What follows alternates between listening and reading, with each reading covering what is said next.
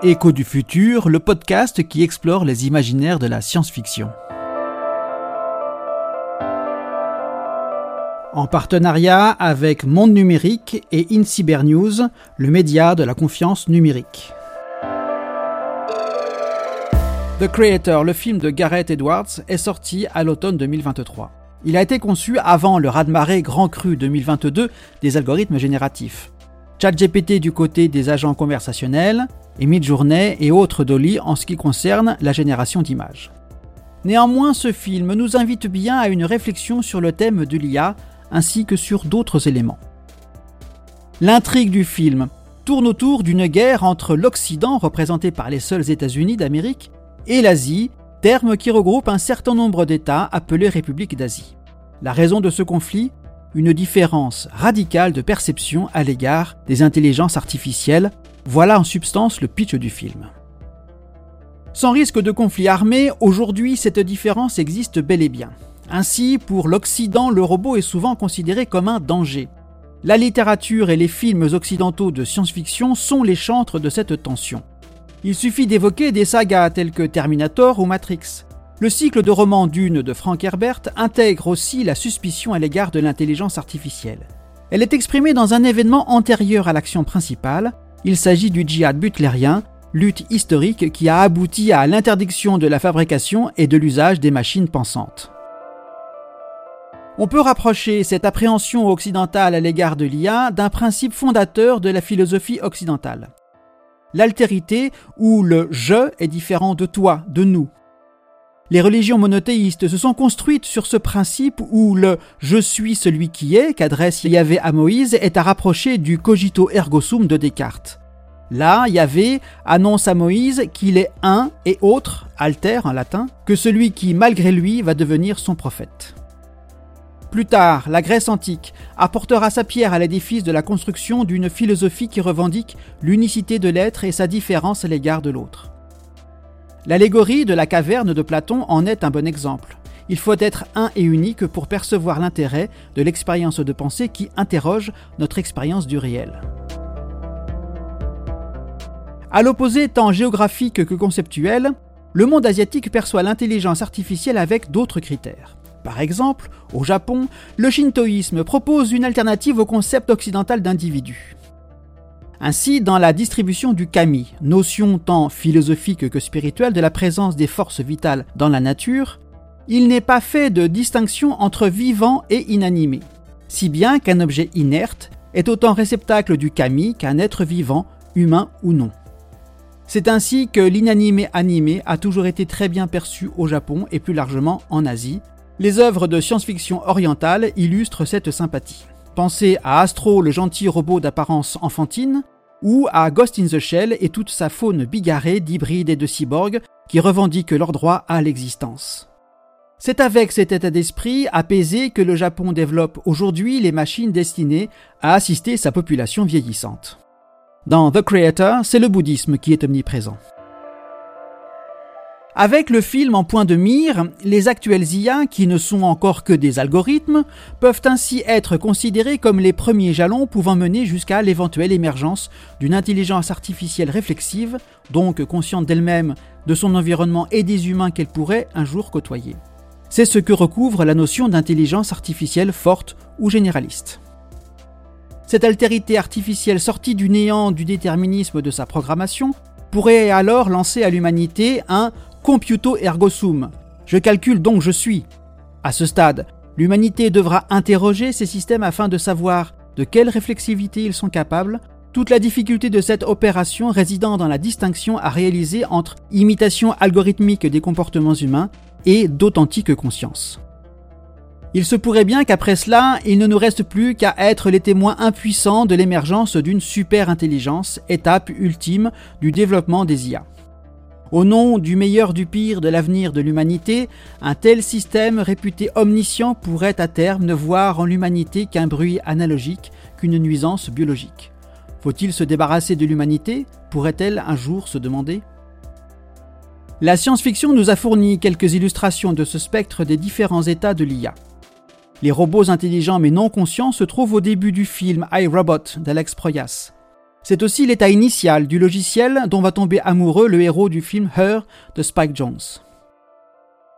À l'opposé de ce spectre, on pense à Skynet dans la saga Terminator, à Vicky, toujours dans iRobot, ou à l'architecte, l'IA qui contrôle la matrice dans Matrix.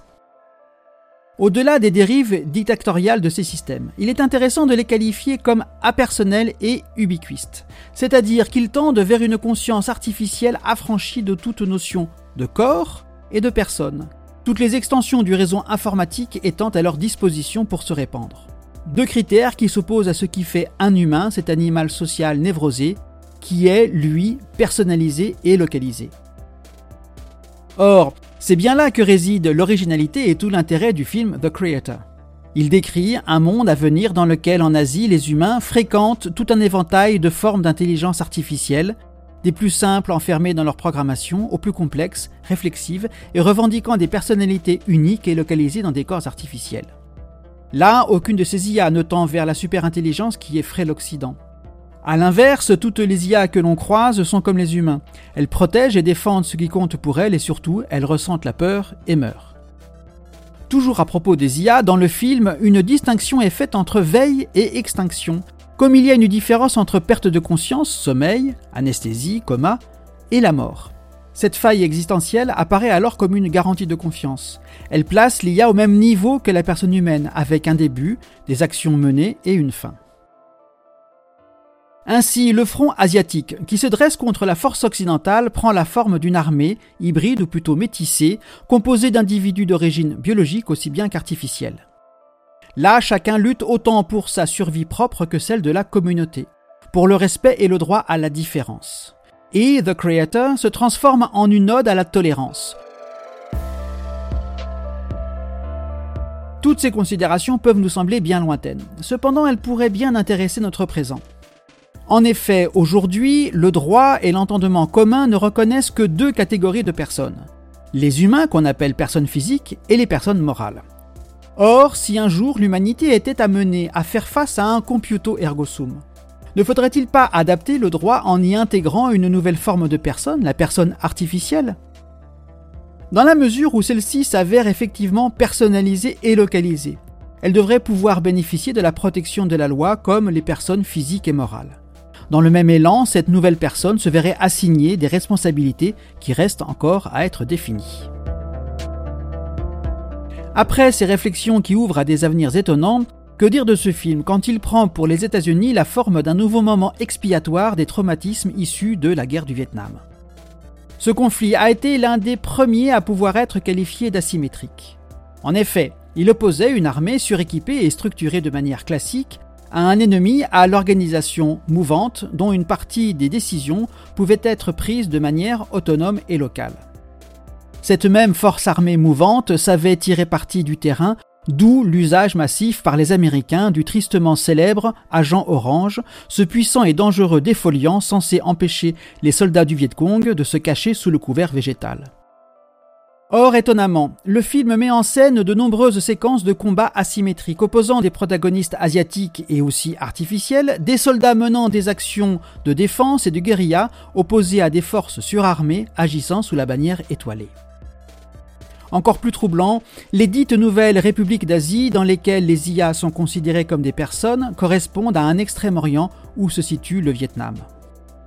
Cette étrange trame permet au réalisateur britannique de The Creator de répéter ici le schéma d'un de ses plus grands succès, Rogue One, A Star Wars Story, une rébellion qui se dresse contre un pouvoir central autocrate et le fait chuter, même partiellement. Dans cette perspective, The Creator se présente comme un éloge à une société structurée au moyen d'une démocratie directe, faisant l'impasse sur toute forme de pouvoir central, vertical. Serait-ce l'anarchie? Tout l'opposé des États-Unis du futur tels qu'ils sont décrits dans le film et qui pourtant restent poursuivis par des démons qui semblent ressurgir de leur passé. Si le film The Creator débute en 2065, l'intrigue principale se déroule en 2070. De son côté, la guerre du Vietnam, qui aura duré 20 ans, a été le théâtre d'une application massive des Américains de 1965 à 1973. Étonnant, non? À la vision du film, une seule chose finalement s'avère sûre. Tout au long de l'intrigue, les Occidentaux anti-IA cherchent à mettre la main sur une arme ultime que l'Asie et les IA pourraient utiliser contre l'Occident. Mais finalement, c'est une toute autre arme qui est révélée par le film, encore plus puissante qu'imaginée. Il s'agit de l'empathie que les humains peuvent développer à l'égard des machines pensantes. C'est peut-être en cela que réside la vraie révolution, ou plutôt la révélation de ce film. Et rendez-vous avant la fin de l'Anthropocène pour un nouveau podcast d'Écho du futur, une production de futurhebdo.fr et du comptoir prospectiviste.